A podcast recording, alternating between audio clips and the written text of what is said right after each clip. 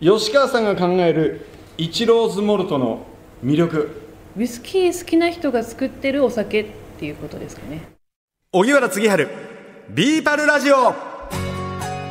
こんにちは荻原次春です。はい。世界に誇るイチローズモルトシリーズの今日は最終回。そうです。偉いなと思ってんですヤルさん、はい。まだ飲んでないもんな。まだ飲んでませんよ よく我慢してるね。我慢してますよ、うん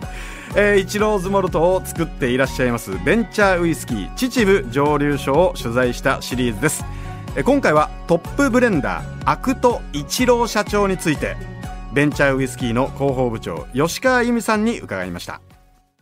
まあ秩父そもそも祭りが多い土地柄だっていう話がありましたけども、毎年秩父ウイスキー祭りがはい。開催されているんですね。ありますね。はい。で今年も2月に2月にありました。あった。はい。反響はいかがでしたか？はもうあの久々のいろいろコロナ禍の中でできなかったことが多かったので、そういった意味で楽しみにしていた方が随分といらっしゃってびっくりしましたね。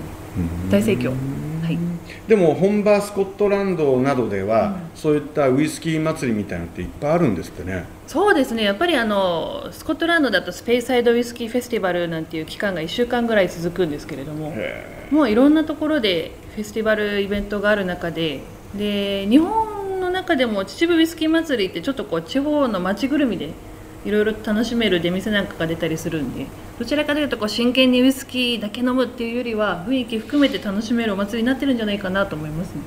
でもその地域密着型でいいですね、多分これまでそのウイスキーやお酒のイベントってあったと思うんですが、ほとんどが都心部そうですね。だったと思うんですけど、うんやっぱりこう地元うん。うん。を常に意識しながらやってるんですねそうですねやっぱりこうしっかりと地元の支えがあってこその酒造りで長く続けなきゃいけない熟成酒でもあるので、うんっていうのがあったりああと何気にお客さんで自分たちも愛好家としてウイスキー飲んでるんでこう都心で交通の便がよくって行くのもいいんですけれどもちょっとだけ離れた地方に行くと旅行気分で行けるっていうのがあってでこうウイスキーのイベントがディスティネーションになるっていう。それを目当てに一泊しながらちょっと離れたところに行くっていうと普段と気持ちが変わったりとかそういうのがちょっと面白くて来てくれる人も多いんじゃないかなと思います、で僕はあの知らなかったんですが今年23年は日本のウイスキー誕生。100年の節目なんですか？そうなんです実はということはえっとあの夜市とかはい。あちらの方から始まって100年ってことですか？がですねあの1923年にサントリーさんの山崎の蒸留所が稼働、まあ、建設してでウイスキー作りが始まるんですけれどもでちょうど100年っていうことででそれまで日本の本格的なウイスキー作りって行われてこなくって、まあ、どっかから持ってきたウイスキーを飲むとかはあったかもしれないんですけれども自分たちでさっきご覧いただいたような蒸留機を持って蒸留して熟成させて飲んでもらおうっていうところってその山崎蒸留所が初めだったんですね。でその山崎蒸留所が始まってからいろいろ夜市ができたりとかっていうふうに広がっていってただ人とのつながりっていうのはいろいろなところでその当初の1923年とつながってるので、まあ、業界全体にとってこれが100周年っていう大きな節目になるんじゃないかっていうことで100年っていうふうに言ってますね。でも本場スコットランドなんかはもっと長いんですもっと長くてですね、まあ、あの密造酒時代入れると随分長いんですけれどももう最初にウイスキーの蒸留所として政府に公認となったところの歴史を考えてみると実は2024年が200周年がスコットランドなんですね。なので、まあ、100年があって200年があってっていうちょっとおめでたい年が続くんでこれでウイスキーを飲んでくれる人増えるんじゃないかなと。うんいいですね。さらにあのベンチャーウイスキーさん。なんか新しい蒸留所を建設中なんですって？そうなんです。実はまだやるのかっていうどちらにですか？これはですね北海道の苫小牧に今建設中なんですね。で2025年の夏ぐらいには完成する予定なんですけれども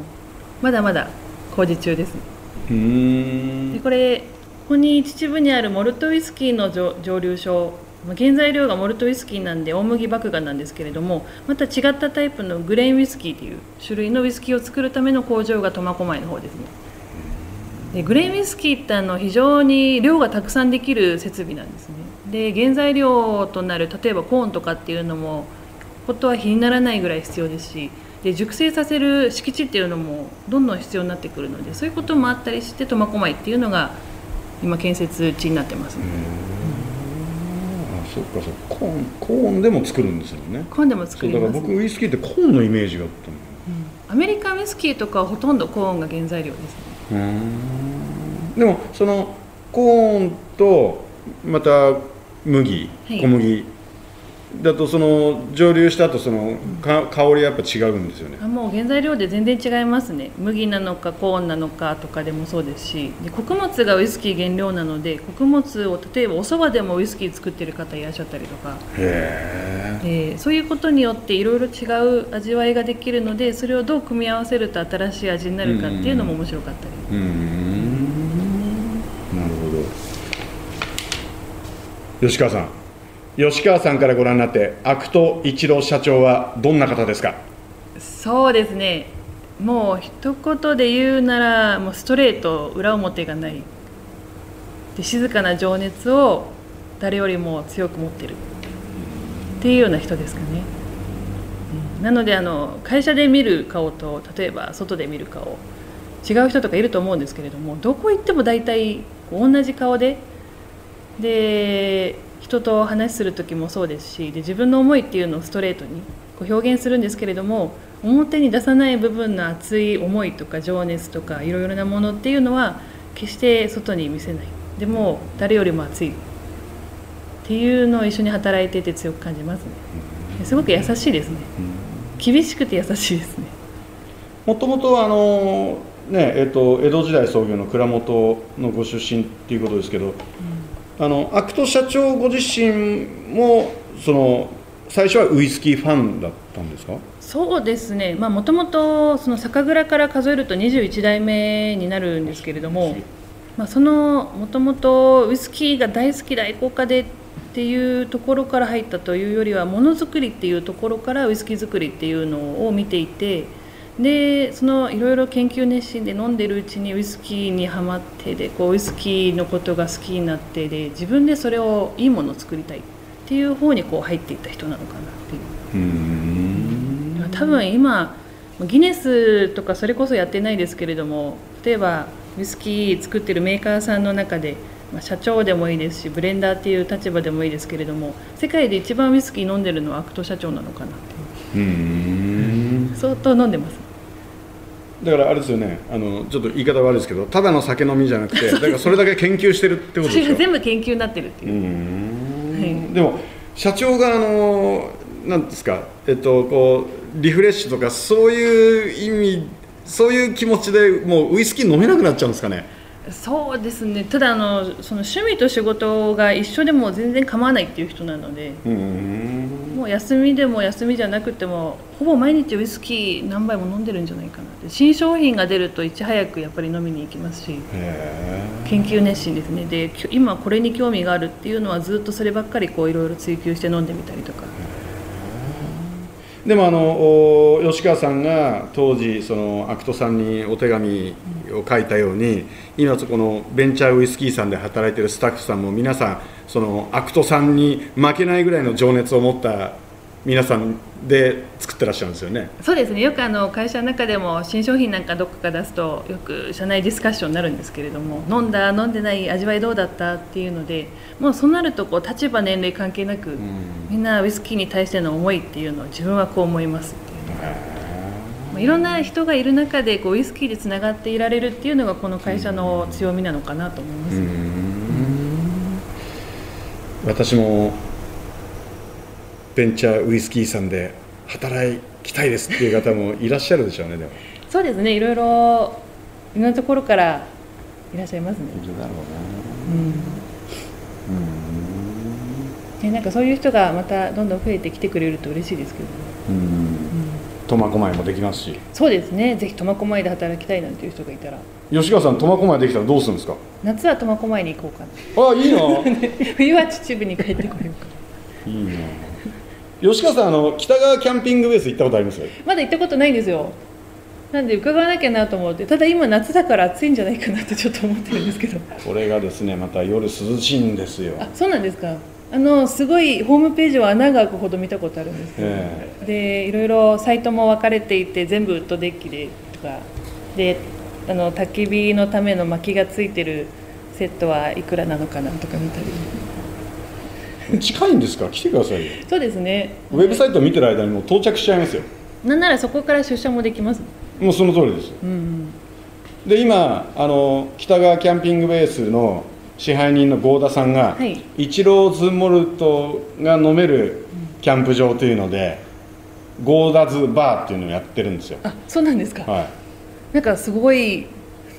ゴーダズバーがあるんですね。ゴーダズバーを出してるんですよ。うん。でやっぱりあのイチローズモルト飲みたい。はい。そしてあのキャンプも大好きというお客さんがたくさんいらっしゃって。うーんいや私もアウトドアとか昔からまあスポーツとか好きだったのでそれが今の自分の仕事と結びつくっていうのはすごくあの情熱を持って取り組みたいなと思ってることで特にそのキャンプなんかは焚き火を見ながらウイスキーっていうのは最高のシチュエーションだと思ってるんですね。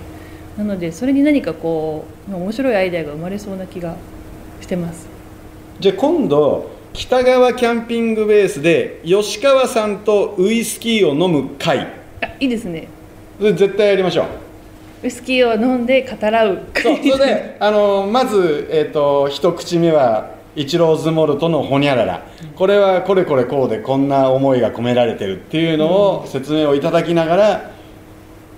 いいですね。あいいですね。やっぱりウイスキーを飲むだけじゃなくてその物語とか、うんうんそういうのも一緒に感じてもらうとイマジネーションの先なので、うんうんうん。火を見つめながら最高ですね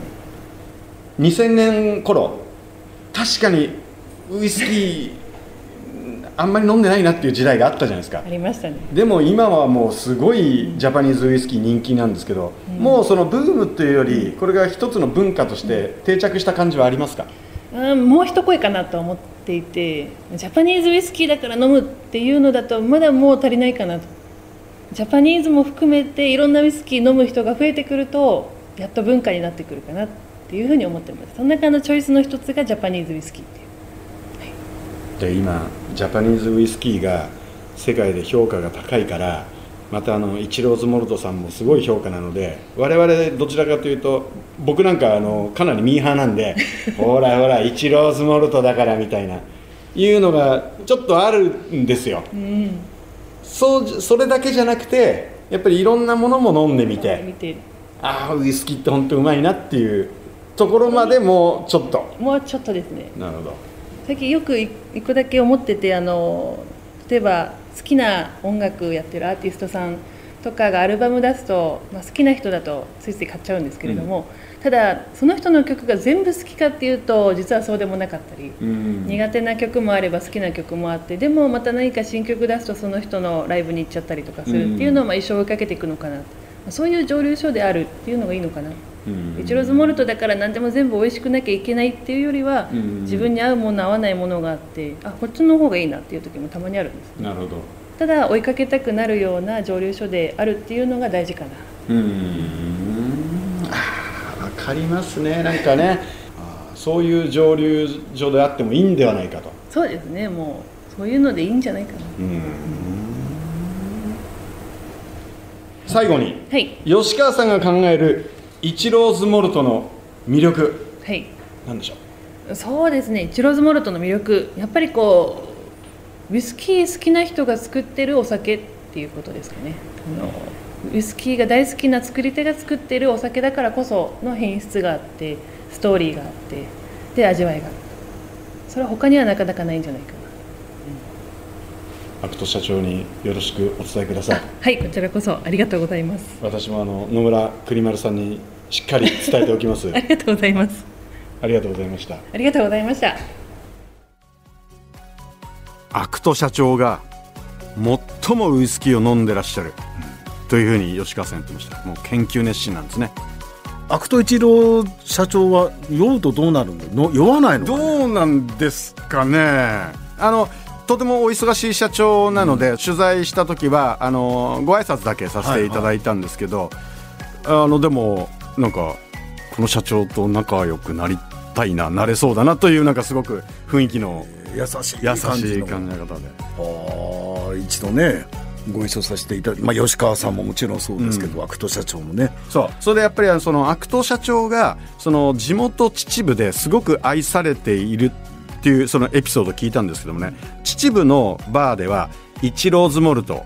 飲めるんですって、はいはいはい。ですからやっぱりこう地元にはちゃんとおろして、まあ地元にやっぱり愛されるためにそのお酒を作る。そしてご自身がお客さんとしてそのバーに行ってウイスキーファンの人たちとこう語らったりするんですって。ですからこういかにも我々が知ってるようなあの社長みたいな感じではない、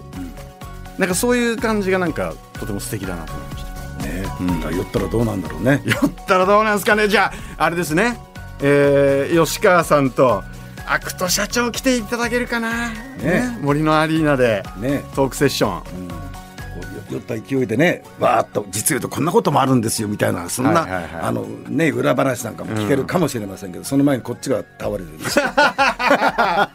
いやもう裏話といえばですね、はい。あのこう広報部長のはい。吉川由美さんも、はい。もうすごい情熱にあふれた方で、はい。そのアクト社長にいろんなその手紙を書いて、ん。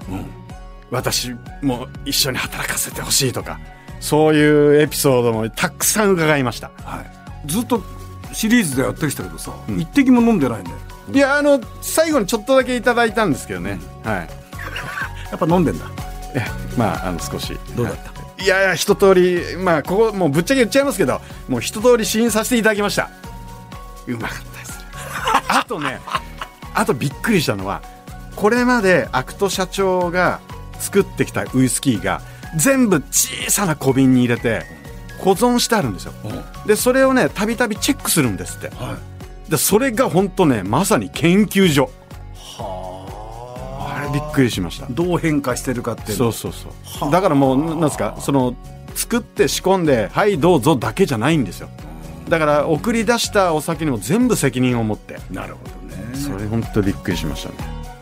この番組を Apple Podcast や Spotify でお聞きの方は番組フォローと星5つ評価もお願いします。番組をフォローしていただくと新しいのが更新されたら通知が届きます荻原次春ビーパルラジオ。この時間のお相手は荻原次春と野村国丸でした。